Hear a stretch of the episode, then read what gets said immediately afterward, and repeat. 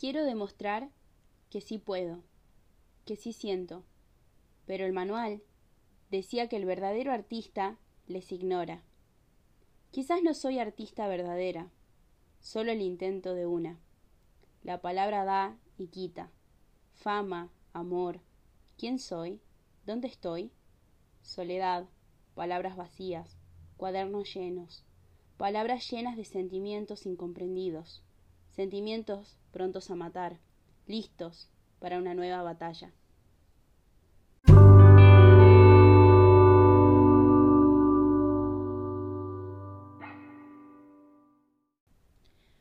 Hola, soy Erika, bienvenidos de nuevo a Poética de lo Absurdo.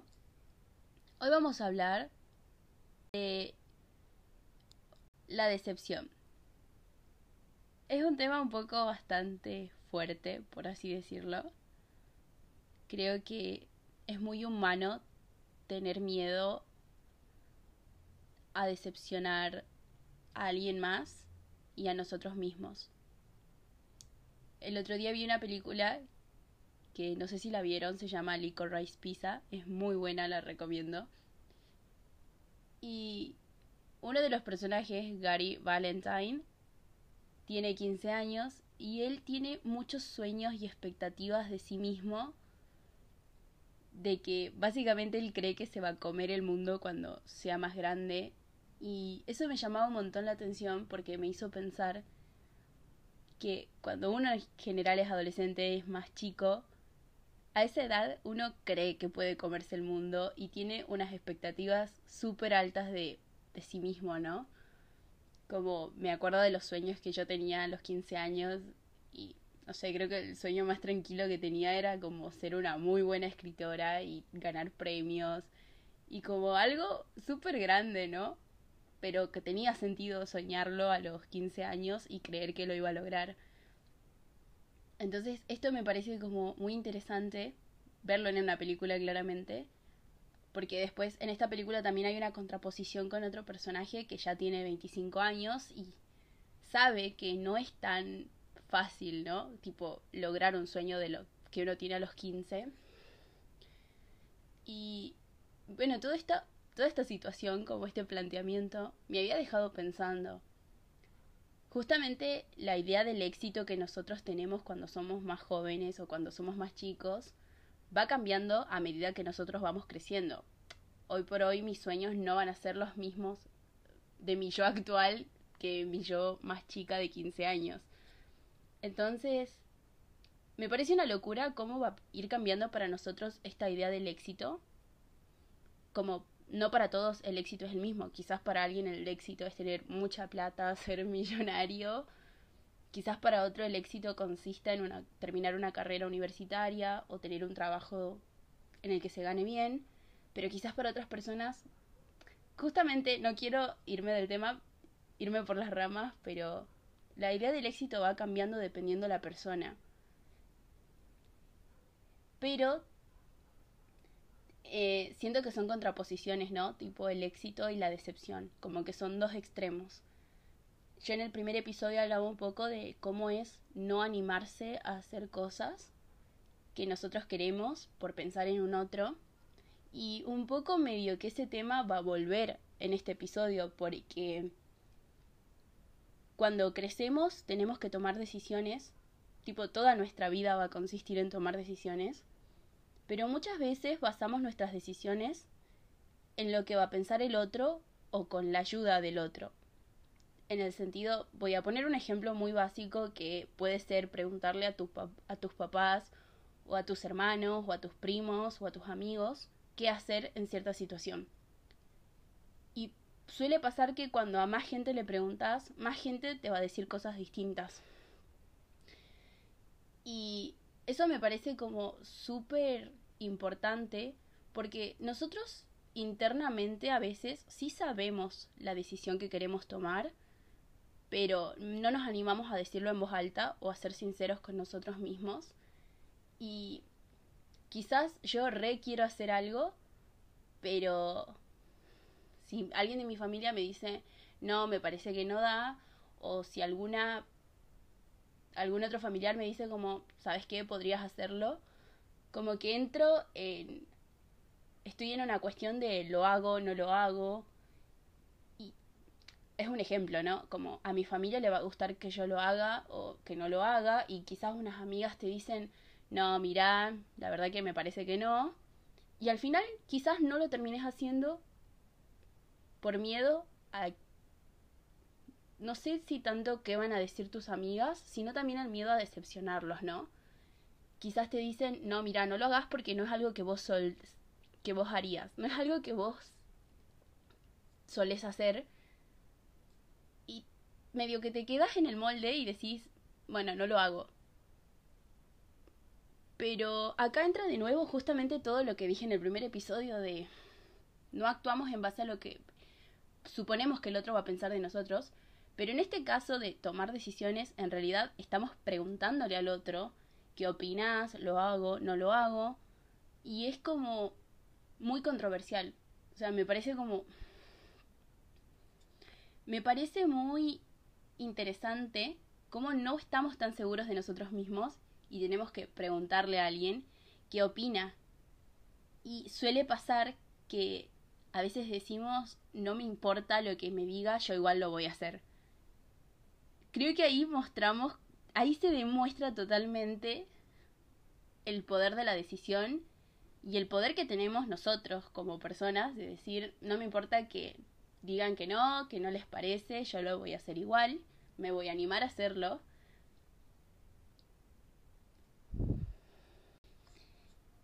Una vez que nosotros tomamos la decisión de decir, bueno, no me importa lo que el otro espere o crea de mí y que crea que no debería hacer esto, yo igual lo voy a hacer, ya estamos tomando una posición de decir, bueno, no me importa decepcionar a esta persona. Como que estamos siendo bastante fieles a nosotros mismos en ese caso, como, bueno, te decepciono a vos, pero no a mí misma. Y creo que eso es lo más importante. Como se ven un montón de películas, como ahora no se me ocurre bien un ejemplo. Ah, ya está, ya se me ocurrió. Em, si tuviera 30, no sé si la vieron, es muy buena. Pero Jenna, a sus 13 años, anhelaba un montón de cosas para cuando ella, ser, a los 30 años, ser coqueta y próspera.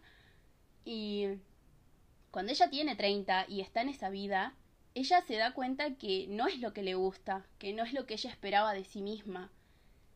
Y un montón de gente como que anhelaba lo que ella tenía y todo eso, pero ella, o sea, pasa en toda la película y se decepciona de sí misma y hasta ella admite en un momento que no es una buena persona, que no le gusta la persona que en la que se convirtió. Creo que en esa parte de la película es lo más triste cuando Jenna se da cuenta que que está muy decepcionada de ella misma, que no le gusta la vida que tiene y que no, básicamente no la llena y no la hace feliz. Entonces eso me parecía como muy importante, como ser fiel a uno mismo, porque sabemos que Jenna al comienzo de la película no... Ella hacía todo lo que hacía y tomaba las decisiones que tomaba solo para encajar y tener un grupo de amigos populares pero después todo eso la lleva a la vida que tiene a los 30 y no le gusta. Y se termina decepcionando ella misma. Creo que es un muy buen ejemplo. Y eso me parece como... O sea, me trae otra pregunta para mí misma, y bueno, para el que esté escuchando. ¿Es mejor decepcionar a alguien más o a uno mismo? Otro ejemplo que quería dar es uno al que se recurre en películas, en libros, en series, bueno, es básicamente porque sucede en la vida real. Y es cuando somos adolescentes y estamos terminando el secundario y tenemos que ver qué vamos a qué nos vamos a dedicar el resto de nuestras vidas, qué vamos a estudiar, qué vamos a hacer. Y es como la elección de carrera en la facultad. Creo que es el ejemplo más básico porque suele pasar en esto en todo lo que vengo nombrando, suele pasar que los padres o en general los familiares escogen la carrera al, adolescente o lo presionan para lo presionan para que tome una decisión que a ellos les guste. Entonces aquí viene de entonces aquí viene de nuevo toda esta cuestión de vas a estudiar lo que te digan tus papás o lo que van a estudiar tus amigos, pero vos querés ir para ahí, para no estar solo. Y justamente es, vas a hacer lo que los otros esperan que hagas para no decepcionarlos, para no estar como en una situación incómoda, o vas a estudiar lo que vos querés. Me acuerdo que yo leía un libro y al principio del libro decía que él quería estudiar letras, pero sus tíos lo obligaban a estudiar abogacía. Y eso era como... Era un buen inicio del libro y, y me parecía como muy bueno, ¿no? Como el hacer caso de, bueno, voy a estudiar lo que vos me decís.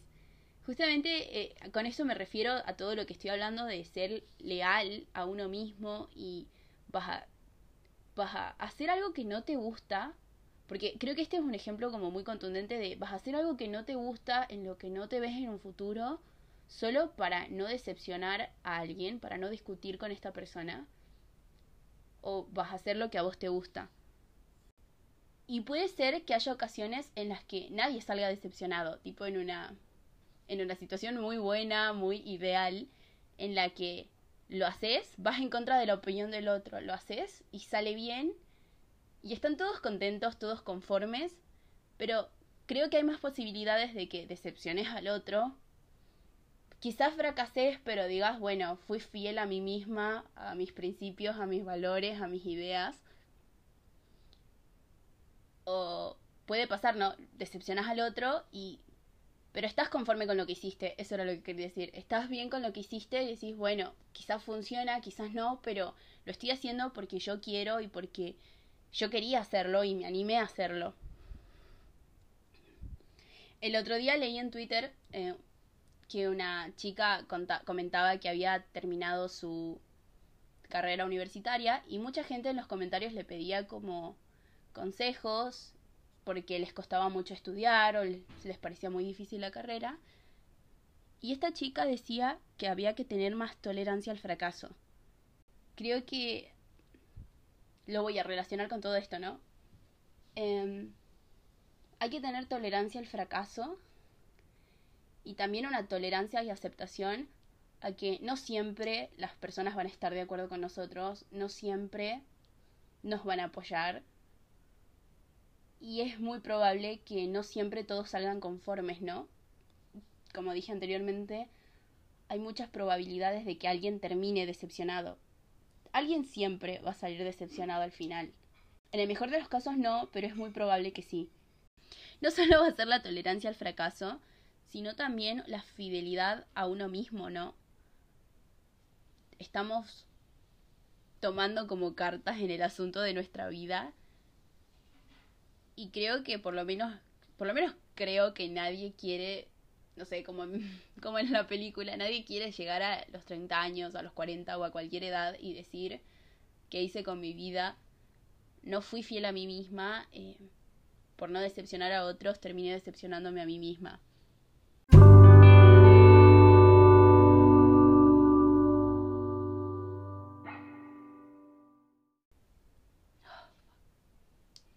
Bueno, eso fue todo por hoy. Creo que traigo más preguntas que respuestas. Espero que la idea se haya entendido. Y que también se haya entendido con los ejemplos. Eso fue, bueno, eso fue todo.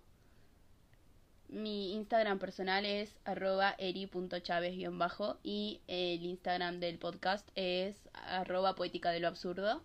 Pueden seguirme por cualquiera de las dos. Pueden preguntarme algo, comentarme algo, no hay problema. Nos vemos en la próxima.